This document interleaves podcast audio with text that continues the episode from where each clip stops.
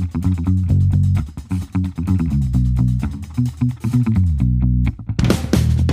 Come on, meine Damen und Herren, der Börsenpodcast rund um die Themen Börse und Finanzen. Heute einen Tag später als gewohnt, aus gutem Grund. Gestern war Vatertag und ich hoffe, dass die Herren der Schöpfung heute wieder fit genug sind, um zuzuhören. Bei den Damen gehe ich davon aus. Andreas, der Handelsstreit eskaliert immer mehr. Trump heute, oder besser gesagt Donnerstag, während wir gefeiert haben, Vatertag, hat Trump die Zölle auf Matratzen aus China erhöht. In der Spitze bis zu 100, 1736 Prozent kann es da hochgehen. Vorwurf Dumpingpreise, nächste Eskalationsstufe, hört sich jetzt nicht so an, aber wenn man darüber redet, was China plant, Thema Stichwort seltene Erden, da muss man sagen, wir sind jetzt hier schon kurz vor knapp, oder? Ja, zumal es auch interessant ist, es waren ja nicht nur die Matratzen aus China, sondern eben auch Bierfässer aus Edelstahl, unter anderem aus Deutschland, Mexiko. Man sieht also, dass hier der, die Eskalation eigentlich schon vorprogrammiert ist. Andere Länder werden indirekt mit reingezogen. Und wie du es bereits gesagt hast, seltene Ehren, wirklich ein sehr, sehr wichtiges Thema in vielen Hightech-Produkten natürlich auch mit benutzt und verwendet, könnte also hier auch zu einer weiteren Eskalation führen. Und interessanterweise haben davon aber wiederum natürlich die Minenwerte in Australien profitiert. Hier sind sehr, sehr viele Unternehmen, also Aktien von Unternehmen, Unternehmen, die sich eben mit diesen seltenen eher mit den Rare Earths sozusagen eben auseinandergesetzt haben, beziehungsweise diese fördern, buchstäblich eben abgeflogen, abgeschossen nach oben, sehr starken Kurs, äh, Kurswert gestiegen. Also man sieht hier schon interessante Bewegungen an den Märkten, aber man muss auch ganz ehrlich sein, es war abzusehen, oder Markus? Ja, natürlich. Wenn man jetzt guckt, man musste ja schon vorher ein bisschen gucken, was macht die USA in ihrer nächsten Runde. Dann haben sie ja die Strafzölle, wie man es weiß, erhöht und dann natürlich auch noch in Aussicht gestellt, sollte China nicht einlenken, dann kommen auf alle Produkte Strafzölle drauf, ausgenommen Medikamente und seltene Erden. Ist natürlich auch eine Steilvorlage für China und man weiß, Trump will sich ja auch nicht überall ins Bein schießen.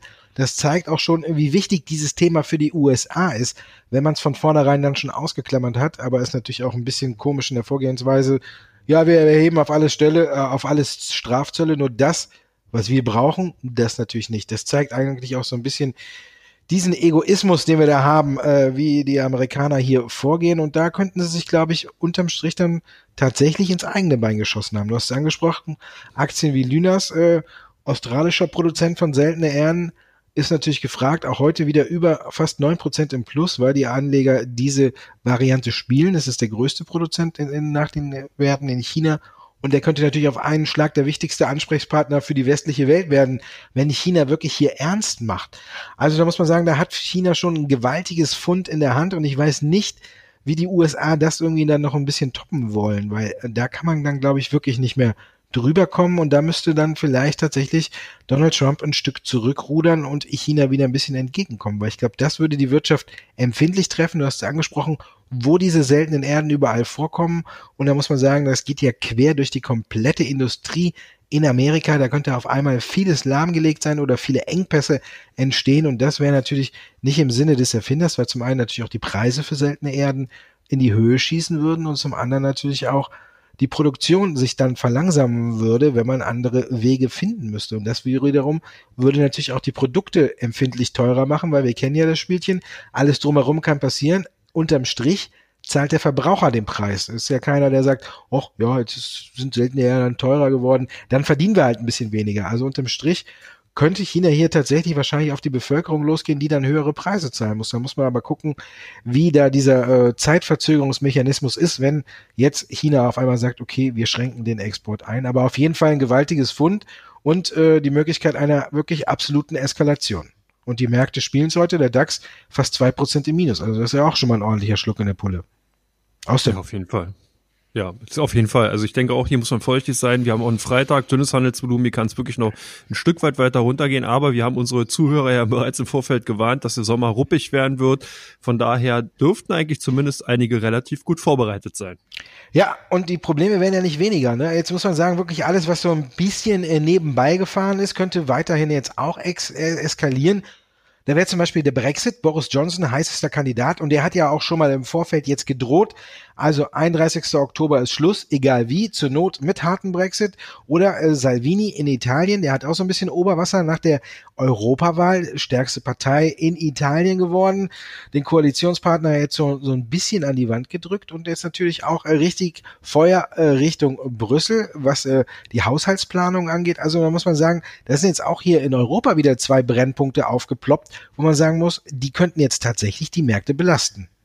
Ja, auf jeden Fall. Boris Johnson, äh, vielleicht den einen oder anderen noch bekannt, Ex-Außenminister eben aus UK, hat eigentlich sprichwörtlich gesagt, wir können einen Brexit auch ohne Deal äh, abliefern, was ja eigentlich im Endeffekt schon so ein kleiner Wink ist im Endeffekt. Uns ist egal, was ihr macht, wir, wir tun dann sowieso, was wir wollen. Aber in dahin geht natürlich auch ein bisschen prekär und schon gefährlich für Großbritannien insgesamt, weil man sieht ja, was dann hier passiert. Viele Unternehmen halten ihre Aufträge zurück. Wir haben zuletzt British Steel gesehen, die in, in, die, in die Insolvenz geschlittert sind und man kann eben auch abwarten oder erwarten, dass hier andere Branchen in Mitleidenschaft gezogen werden. Ich glaube einfach, dass Großbritannien hier viel zu stark auf den Financial Service Sektor schielt, dass man hier sagt, hey, 25 Prozent liefert dieser Sektor eben für das Bruttoinlandsprodukt von Großbritannien ab. Das reicht uns dahingehend, dass wir hier eine Stabilität in der Wirtschaft äh, damit vielleicht erreichen können. Vielleicht sogar, ich könnte auch sein, dass man hier spekuliert, dass dieser Finanzservice-Sektor noch mehr gefragt wird, wenn man eben aus der EU austritt, was jetzt dahingestellt ist, ob es wirklich dann der Fall sein sein wird.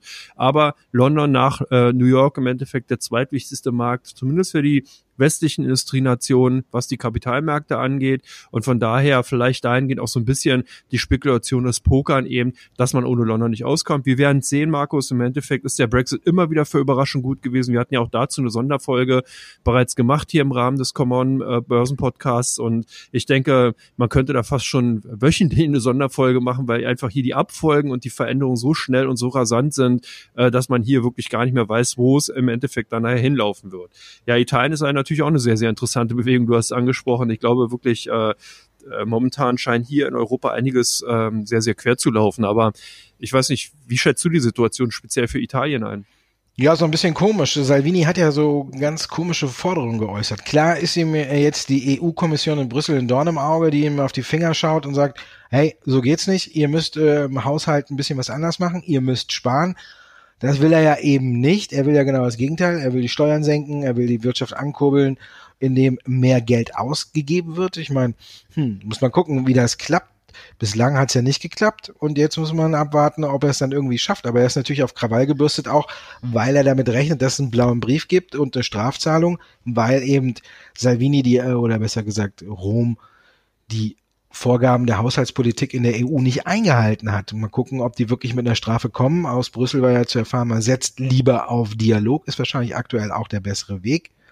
Aber jetzt wird ja auch schon spekuliert, ob es Neuwahlen gibt, ob die Rechten vielleicht sogar dann in äh, Italien nach Neuwahlen komplett am Ruder sind. Dann wäre natürlich der nächste Streit vorprogrammiert, da Salvini dann ja ein bisschen stärker ist. Mit den Abgeordneten, die jetzt quasi nach Brüssel geschickt werden, da kann er keine große ja keinen großen Terror oder irgendwas veranstalten, da sind sie noch zu klein. Aber sollte er tatsächlich jetzt die Nummer eins im Land werden über Neuwahlen, worüber ja auch spekuliert wird, dann könnte er natürlich anders auftreten und dann könnte auch dieser Haushaltsstreit wieder ein bisschen eskalieren. Und am aberwitzigsten fand ich die Forderung, dass die EZB für die Schulden einstehen soll. Quasi erstmal bürgen und wenn es dann nicht klappt, ja, dann eben einspringen. Das ist ja dann so das Einfachste. Wir probieren mal was, wir haben ja die EZB und wenn es nicht klappt, dann zahlt die. Also da muss man sagen, das sind jetzt schon wirklich abenteuerliche Ideen, die Salvini da hat. Und da muss man wirklich mal fragen, ob man irgendwann mal äh, vielleicht äh, als Voraussetzung ein BWL-Studium oder so machen muss, wenn man irgendwie so einen hohen politischen Posten übernehmen will, weil dann könnte man vielleicht dann auch sagen, hm, da müsste er von alleine drauf kommen, dass das irgendwie nicht funktioniert. Aber auf jeden Fall ist hier wieder Bewegung drin und Feuer unterm Dach und könnte natürlich auch die Märkte belasten. Wenn man auf die italienischen Staatsanleihen guckt, dann sind die ja auch wieder angezogen. Also wird es für Italien schwieriger, sich ein bisschen zu refinanzieren. Aber da hat er auch drüber gemeckert und hat gesagt, die italienischen Staatsanleihen sollten quasi äh, wie alle anderen behandelt werden. Ja, wenn er so handelt wie alle anderen in der EU auch, dann kann er vielleicht auch damit rechnen. Vielleicht sollte man darüber nachdenken. Also Potenzial ist genug da. Du hast es gesagt, der DAX heute fast zwei Prozent im Minus. Das ist ein ordentlicher Schluck aus der Pulle. Da sollte man sich jetzt mal ein bisschen an den Spielfeldrand stellen und abwarten. So sehe ich's. Wie siehst du's? Nee, sehe ich genauso. Im Endeffekt mit Italien ist eben, ich finde es halt auch sehr, sehr, merkwürdig, dass man hier eben einen Steuerschock, hat der Salvini im Endeffekt so propagiert, äh, hier lostreten will, 30 Milliarden sollen eingespart werden, man will gar, man weiß gar nicht, wie man das im Endeffekt dann refinanzieren will. Da ist natürlich klar, dass die EU auf den Plan tritt und sagt, hey, so geht's ja nicht. Äh, Im Endeffekt müssen sich alle diszipliniert an ihre Vorgaben, an den Staatshaushalt halten und können hier nicht Schulden machen, beziehungsweise im Steuerleistung geben, wie es ihm gerade passt, weil das dann ja doch ausstrahlt auf die europäische Idee insgesamt und wir haben gesehen, in den letzten Jahren hat es ja doch trotz dieser ganzen Widrigkeiten, die wir zum Beispiel im Griechenland gesehen haben, ja trotzdem funktioniert, auch wenn momentan die Situation weiterhin etwas angespannter ist. Aber insgesamt ist die europäische Idee aus meiner Sicht zumindest erstmal dafür verantwortlich, dass wir 70 Jahre Frieden hatten. Und ich glaube, das ist wichtig. Und deswegen sollte man als so einen Querulanten, die dann eben der Meinung sind, ihre eigene Fahr, äh, ihre eigene Spur fahren zu wollen, vielleicht auch mal wieder reinholen. Genau. Kommen wir zu dem, was wir reingeholt haben von unseren Zuhörern. Die Fragen zu einzelnen Aktien, Teil 2 unseres Podcasts. Come on. Und da sind wir wieder brandaktuell. Es geht um Uber. Die Zahlen liegen frisch auf dem Tisch. Hohe Verluste. Aktie trotzdem interessant. An der Börse hatten die Fahrdienstleister wie Uber oder Lynx ja zuletzt ein schweres Leben. Wie siehst du die aktuelle Lage? Ja, also ich muss ganz ehrlich sagen, ich bin kein großer Freund von den ganzen Fahrdienstleistungsunternehmen dahingehend, dass eben das alles mich sehr, sehr stark an die Dotcom-Bubble aus den Jahren 99, 2000, also Jahrtausendwende interessiert. Wenn ich mir ansehe, dass hier ein Unternehmen ist, was 3,1 Milliarden Umsatz macht, aber eine Milliarde verbrennt dafür, dann haben wir so ein bisschen diese alten Zeiten wieder, wo man im Endeffekt auch die, die Burn-Cash-Rate äh, äh, äh, im Endeffekt berechnet hat und geguckt hat, wie lange das Unternehmen das aushalten kann. Äh, interessant war ja auch die Börsenbewertung 82 Milliarden US-Dollar. Also wir haben hier wirklich teilweise Bewertung der Superlative erreicht bei den IPO, bei den IPOs. Ich denke, ich würde hier vorsichtig sein, ich würde hier erstmal die Finger weglassen. Klar hat das Unternehmen pro forma im IPO-Prospekt reingeschrieben, dass die Möglichkeit besteht, dass man niemals Gewinne machen wird. Wie gesagt, mir sind einfach die Parallelen zu 2000, zu der Dotcom-Blase viel zu stark gegeben. Gegeben wird's momentan auch ordentlich Bayer durch Monsanto, wenn man so möchte. Eine Klage jagt die nächste jetzt Richtung Umweltschäden. Markus, wie ist deine Einschätzung? Ich weiß nicht, ob in Amerika irgendwo welche Leute immer noch tanzen und sagen, juhu, wir sind Monsanto an die blöden Deutschen losgeworden. Ich weiß es nicht, aber ja, man muss sagen, ist natürlich schon äh, wirklich jetzt ordentlich. Erst die ganzen Klagen von den einzelnen äh, Betroffenen, die sagen, dass sie eben durch Glyphosat an Krebs erkrankt sind und ja, Bayer dementiert immer alles, sagt, wir haben so viele Studien, die sagen, dass das nicht der Fall ist. Ja, unterm Strich, die letzte Klage, wir wissen es, zwei Milliarden Dollar Schadensersatzanspruch. Hm. Jetzt der Staat Kalifornien für Schadstoffe, die für Natur und Lebewesen gefährlich waren, abgeleitet in irgendwelche Flüsse und geht von 1935 bis 1977. Tja, 1979 wurde die Chemikalie verboten. Also ja, es kommt wirklich aus allen Ecken. Die Aktie ist auf den tiefsten Stand seit 2012 gefallen. Mehr muss man dazu, glaube ich, nicht sagen. Es wird noch eine ganze Weile dauern, bis sich hier der Rauch verzogen hat und dann hängt ja dieses Damoklesschwert Klagen immer noch über der Aktie. Jede Klage, die verloren wird, wird natürlich wieder ein Stück weit die Aktie belasten. Sollte es mal was Gutes geben, wie zum Beispiel Klage, äh, sage ich mal, Schadensersatz ein bisschen verringert, wie jetzt bei diesen zwei Milliarden, könnte es wieder ein bisschen nach oben gehen. Für mich wäre einfach der beste Weg, dass sich Bayer jetzt mit allen an einen Tisch setzt und versucht da eine Lösung zu finden, wie man mit allen umgeht, vielleicht ein bisschen Schadensersatz an alle zahlt und dann aber auch das Thema zu den Akten legt. Ansonsten wird das was sein, was die Aktie zwei bis drei Jahre in meiner Meinung nach noch beschäftigen wird und der wird es dann immer rauf und runter gehen. Also dann kommt Bayer überhaupt nicht zur Ruhe. Das ist also schon mal Fakt und da muss Bayer vielleicht auch mal selber was machen, dass da man jetzt da aus der Schusslinie kommt. In der Schusslinie nicht, aber interessant. Telekom, US-Deal wird konkreter, es werden Verkäufe angeregt, also ist die Aktie jetzt auch interessanter. Wenn man jetzt so guckt in den letzten Tagen und Wochen, hat sich der Wert Telekom ja eigentlich ganz gut gehalten. Ja, kann man so sagen, Markus, vollkommen richtig. Vor allen Dingen interessant ist auch die fundamentale Gemengelage. Dividendenrendite um die fünf Prozent für das laufende bzw. abgeschlossene Geschäftsjahr. Äh, das ist schon, denke ich mal, eine ganz nette, ganz nettes Bonbon für Aktionäre von der Deutschen Telekom. Du sprachst bereits an T-Mobile USA, kann mit Sprint wahrscheinlich äh, äh, fusionieren. Von daher auch hier Sorgenkind T-Mobile wirklich unter, ähm, unter Dach und Fach gebracht. Hier ja in den Vorjahren, also bevor 2000, vor 2019 immer wieder so ein bisschen als Problem Problemkind im Konzern gehandelt. Ich finde die Telekom insgesamt ganz interessant. Auch mit der neuen 5G-Technologie äh, wird man hier neue Dienstleistungen anbieten können. Aus meiner Sicht heraus schöner defensiver Titel. Man hat auch eine schöne Performance seit Jahresanfang gesehen, eigentlich sehr defensiv im Markt. Ich könnte mir vorstellen, dass wir auch dahingehend nochmal so die ein oder anderen Kursgewinne sehen werden. Jetzt natürlich in so Zeiten, wo es eben sehr ruppig an den Börsen ist, muss man vielleicht sehen, ob man generell an der Seitenlinie steht. Aber insgesamt äh, denke ich, ist die Telekom solides Unternehmen im Gegensatz zu Bayer eben gut aufgestellt und relativ äh, ordentlich bewertet.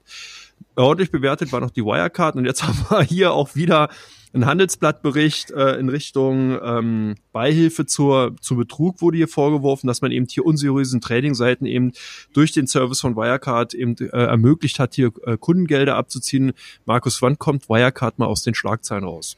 Ja, wie man sieht, eigentlich nicht. Es ist immer irgendwie das gleiche Spielchen. Man sieht auch, das Vertrauen der Anleger ist nicht groß. Heute haben wir ja natürlich auch eine angespannte Marktlage. Da passt die Nachricht natürlich überhaupt nicht rein. Oder für die Anleger, die noch investiert sind oder auch für Wirecard. Ich halte die Reaktion ein bisschen für übertrieben. Wirecard hat natürlich das alles schon wieder dementiert und runtergespielt. Ja, wir wissen auch von den Geschehnissen in Singapur, irgendwo liegt die Wahrheit wahrscheinlich in der Mitte, aber diesmal ist das für mich alles wirklich ein bisschen dünn. Ich habe ja Wirecard oft immer kritisiert und gesagt, die haben das alles hier nicht so richtig gemacht mit ihren internen Ermittlungen und mit äh, dem äh, öffentlich, mit der Öffentlichkeitsarbeit, aber hier muss ich sagen, glaube ich, wird tatsächlich ein bisschen übertrieben. Also Wirecard ist irgendwo in den Akten aufgetaucht. Es geht äh, unter anderem um diese Seite Option 888. Da sind äh, Kundengelder eingesammelt worden, wo man äh, dachte, man investiert in binäre Optionen oder andere Finanzprodukte, ist aber tatsächlich nie zur Investition gekommen, sondern das Geld ist direkt in irgendwelchen dunklen Kanälen verschwunden. Jetzt war Wirecard Bezahldienstleister eben von dieser Seite auch, sagt selber, wir haben äh, irgendwann festgestellt, das ist nicht ganz seriös und haben die Geschäftsbeziehungen gekündigt. Also muss man gucken. Hat Wirecard jetzt nicht mehr genommen als üblich, weil man auch am Anfang nichts wusste. Da muss man sagen, gut, wir haben sich einen Kunden aufgenommen, haben irgendwann festgestellt, Moment, der macht Schmu, schmeißen wir wieder raus. Eigentlich der normale Weg der Dinge. Vielleicht hätte man vorher irgendwas anderes machen können. Vielleicht hat da ein Mechanismus nicht gegriffen. Muss man gucken, ob das wirklich dann auch alles so von Wirecard verlangt werden konnte. Zivilrechtlicher Prozess ist noch gar nicht eingereicht, könnte auf Wirecard zukommen. Man muss sich dann fragen, ob die geschädigten Anleger auch tatsächlich jetzt hier gegen den Bezahldienstleister vorgehen, weil der wirklich gefordert ist, herauszufinden, was die Seite da betreibt. Da bin ich so ein bisschen skeptisch, ob man jetzt hier so ein bisschen die ganze Verantwortung dann auf Wirecard eben äh, abstempeln kann. Da muss man sich eher mal fragen, ob da nicht andere Instanzen äh, irgendwo installiert werden müssen, die solche Seiten, die sowas anbieten, auch überprüfen und gucken, ob das seriös ist. Das kann ja irgendwo nicht Aufgabe des Bezahldienstleisters sein, der sich dazwischen klemmt. Der geht ja natürlich erstmal davon aus, dass da ein seriöser Kunde auf ihn zukommt. Also ich halte das Ganze für ein bisschen übertrieben. Wir haben eine schwierige Marktphase. Natürlich kommt hinzu, ohne heute Panik vom Handelsstreit hätte die Aktie vielleicht drei, vier Prozent verloren. Das wäre dann nach so einem Artikel für mich dann äh, im Rahmen gewesen, aber jetzt über zwölf Prozent halte ich doch für ein bisschen übertrieben. Aber man sieht's, Wirecard hat immer noch nicht zu 100 Prozent das Vertrauen der Investoren zurückgewonnen. Also da ist noch ein bisschen Arbeit von Nöten. Die Autowerte stehen heute auch unter Druck, Andreas. Wir haben vorhin ja schon ein bisschen gesprochen. Trump hat mal ja den Eindruck, läuft amok in Sachen Strafzölle. Er hat ja nicht nur gegen China Matratzen und gegen na, Bier äh, Fässer verhängt, sondern auch gegen Mexiko geht er jetzt vor. Fünf Prozent soll der ab dem 10. Juni kommen auf alle Waren aus Mexiko, weil die eben an der Grenze nicht aufpassen und alle rüberlassen. So eigentlich unterm Strich der Vorwurf. Und wenn sie da nichts machen, erstmal fünf und dann soll es sukzessive auf 10, 15, ich glaube sogar bis 20 Prozent ausgebaut werden. Jetzt sind natürlich viele Autobauer, die in Mexiko produzieren und in die USA exportieren und deswegen zu Recht alle unter Druck. Ich sehe schon so, ja. Vor allen Dingen die Autowerte insgesamt aus meiner Sicht heraus sehr, sehr problematisch zu betrachten. Wir haben eine konjunkturelle Abkühlung. Wir haben eben auch generell eine nachlassende Nachfrage eben aus China, was Automobil äh, oder Automodelle äh, ähm, insgesamt betrifft. Von daher, ich würde hier momentan wirklich an der Seitenlinie stehen beim Autowerte für mich insgesamt sowieso als nächstes ganz klar im Fokus eben von diesen ganzen Strafzöllendebatten, von den Handelsstreitigkeiten, nicht nur gegen China, sondern jetzt eben auch erweitern wie du hast bereits gesagt, Mexiko, danach kommt eigentlich auch die EU, beziehungsweise kommt die EU gleichzeitig. Das scheint ja auch momentan egal zu sein. Die USA stinken gegen jeden an. Von daher denke ich mal, werden auch hier die Autowerte weiter unter Druck stehen. Ich würde hier vorsichtig sein, an der Seitenlinie stehen bleiben. Ja, und der Markt in China schwächelt auch noch. Also von daher, es sieht alles nicht gut aus. Trump macht es eigentlich hier, muss man ja sagen, fast so ein bisschen geschickt. Ne? Die Produktion in Mexiko waren ihm ja schon immer ein Dorn im Auge. Er will ja die ganzen Produktionen, hat er ja nie in großen Hehl draus gemacht, alle wieder in die USA zurückholen und nicht billig in Mexiko produzieren lassen, dann über die Grenze fahren und teuer verkaufen. Er möchte die Arbeitsplätze ja haben. Also hier schlägt er in seinem kleiner, in seiner kleinen Welt also quasi zwei Fliegen mit einer Klappe. Wir kommen jetzt zu den Fliegen, äh, die unsere User schlagen und die eure Anleger schlagen. Wir kommen zu den meistgesuchtesten Werten bei OnVista und den meistgehandelsten Werten bei der Comdirect. Teil 3, meine Damen und Herren, äh, zu den meistgehandelsten Werten auf der Plattform von Comdirect zählt BASF. In welche Richtung, Andreas? Ja, natürlich im Verkauf. Jetzt eben die konjunkturellen Sorgen wieder zurück. Man geht eben davon aus, dass der Handelsstreit, der sich ja doch zu äh, eskalieren droht, eben hier auch ganz klar auf die konjunktursensitiven Werte, wie eben zum Beispiel eine BASF als klassischen Chemiewert eben auswirken wird. Deswegen die Aktien heute unter Druck. Unsere Trader, nicht Anleger, äh, ganz klar auf der Verkaufsseite zu finden. Bei euch Beyond Meat oder ja, doch Meat heißt ähm, ganz klar im äh, Fokus in, in, bei den Suchanfragen. Was steckt dahinter? Ja, man guckt, wie sich die Aktie entwickelt und da muss man sagen, ja, Hut ab. Du hast es eben schon bei Uber angesprochen, aber ich finde, äh, bei Beyond Meat ist es noch krasser. Die haben gerade mal 88 Millionen Dollar Umsatz schreiben Verluste und haben mittlerweile einen Börsenwert von 5,9 Milliarden Dollar erreicht. Ist ja auch mal ordentliches, ne? Da muss man Wahnsinn. sagen, da muss man schon sagen, das haben sie gut hinbekommen. Beyond Meat vielleicht jetzt äh, quasi der Tesla der fleischlosen Produkte ist natürlich hip in den USA und man, ich habe heute auch gelesen, äh, Lidl wurde total überrascht davon, wenn man sagen darf. Äh, die Produkte da sofort komplett ausverkauft mit so einem Ansturm darauf hatte man gar nicht gerechnet. Also Beyond Meat hat auf jeden Fall imagemäßig viel zugelegt, aber ob die Börsenbewertung von fast 6 Milliarden Dollar beim Umsatz von 88 Millionen und äh, roten Zahlen wirklich gerechtfertigt ist oder ob da irgendwann mal äh, der Einbruch kommt, da muss man mal abwarten. Also für mich die gleiche Situation, wie du eben schon bei Uber erklärt hast. Aktie sehr gut gelaufen, kratzt an der Marke von 100 Dollar und ja, ich würde am Spielfeld dran bleiben. Wenn ich drin bin, okay, aber jetzt noch auf dem Niveau einsteigen, ich glaube, da kommt irgendwann auch mal so ein bisschen die Ernüchterung. Ich kann mich da erst letztendlich zu äußern, ist ja ausverkauft, aber ich muss jetzt auch mal dann in den Laden gehen und mir so ein Ding kaufen und es essen und dann kann ich dazu mehr sagen. Nehme ich mir jetzt auf jeden Fall vor in den nächsten zwei Wochen, dass ich das mal teste und danach kann ich mir dann auch ein besseres Urteil erlauben. Aber bislang habe ich es noch nicht probiert und weiß es noch nicht genau. Amazon, da kann man bestimmt auch fleischlose Produkte kaufen, aber was machen die Anleger bei euch? Ja, zumindest keine äh, fleischlosen Produkte kaufen, aber die, Hand, äh, die Aktien rege handeln, insbesondere auch hier auf der Verkaufsseite. Ist natürlich auch nicht weiter verwunderlich, die Aktien sind gut gelaufen, man nimmt hier Gewinne mit, man ist wirklich vorsichtig, stellt sich defensiver auf. Amazon hat natürlich den Vorteil von anderen eher stationären Unternehmen, dass man hier global agiert, dass man hier wirklich in allen wichtigen Kernmärkten international vertreten ist, dass man eigentlich von der China-Problematik insgesamt gar nicht so stark betroffen ist, weil eben der Handel an sich ja eben in den anderen, in den westlichen Industrienationen eine wesentlich größere Rolle spielt. Hier hat man ja eher den, den Konkurrenten Alibaba, der in China hier den Platzhirschen sozusagen markiert und Amazon eher so ein, äh, ein weiterer Konkurrent sozusagen von Alibaba ist. Also insgesamt momentan die Aktien eher und auf der Verkaufsseite. Axel Springer sind bei euch ganz weit vorne. Was ist da der Grund hinter? Ja, gestern am Vatertag hatten die Börsen ja trotzdem auf, ne? Und da muss man sagen, da hat die Aktie ja richtig Gas gegeben, ist nach oben gesprungen und da will heute natürlich auch immer noch jeder wissen, genau warum. Und wenn man guckt, äh, bei der Marktlage haben wir tatsächlich mit Axel Springer heute einen Wert, der im grünen Bereich liegt, zwar nur 0,09 Prozent aktuell, aber naja, im Vergleich zu Wirecard immerhin etwas. Ne? Ja, KKR ist äh, eingestiegen oder plant den Einstieg, hat die Aktie natürlich gestern äh, deutlich nach oben getrieben, fast 20 Prozent in der Spitze ging es nach oben. Und jetzt will natürlich jeder wissen, wieso, weshalb, warum. Und deswegen ist die Aktie bei uns gefragt. Könnte natürlich sein, dass das wirklich jetzt ein richtiger Schub für Axel Springer ist, dass man hier die Marktposition ein bisschen ausbauen kann, wenn KKR jetzt auch noch ein bisschen Geld in die Hände nimmt. Also von daher keine schlechte Idee kann man mal gucken. Dialog Semiconductor ist bei euch auch äh, gefragt oder gejagt? eher gejagt. Hier auch Verkäufe. Huawei lässt grüßen. Hier hat man eben wirklich die, wenn man so will, als Zweitrundeneffekt weiteres Opfer eben aus diesen Streitigkeiten. Dadurch, dass jetzt eben die ganzen Hightech-Unternehmen im Fokus gerückt sind, die man ja in der ersten Verhandlungsrunde, in den ersten äh, äh, Streitigkeiten so ein bisschen ausgeklammert hat, die sind jetzt ja voll in den Fokus zurück. Man, die USA haben gegen Huawei geschossen. China schießt gegen Apple.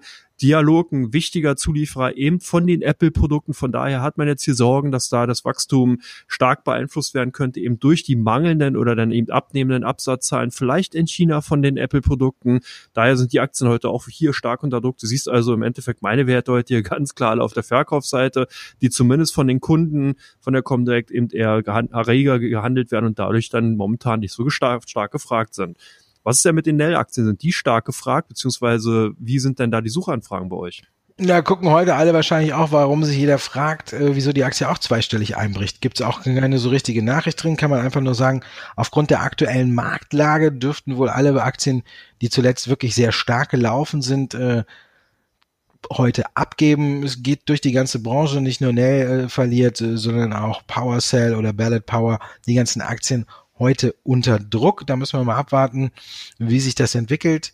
Klar, der Hype dürfte noch nicht vorbei sein. Auch da zu dem Thema haben wir ja einen Sonderpodcast gemacht. Kann jeder noch mal gerne reinhören. E-Mobility. Und da haben wir auch über Wasserstoffaktien gesprochen. Heute sind sie jedenfalls alle unter Druck. Muss man mal gucken jetzt, abwarten, ob das wieder noch mal eine Einstiegsgelegenheit ist, wenn Nell 13 Prozent zurückkommt. Dann ist das natürlich schon mal was, wo man ein bisschen genauer hinschauen kann.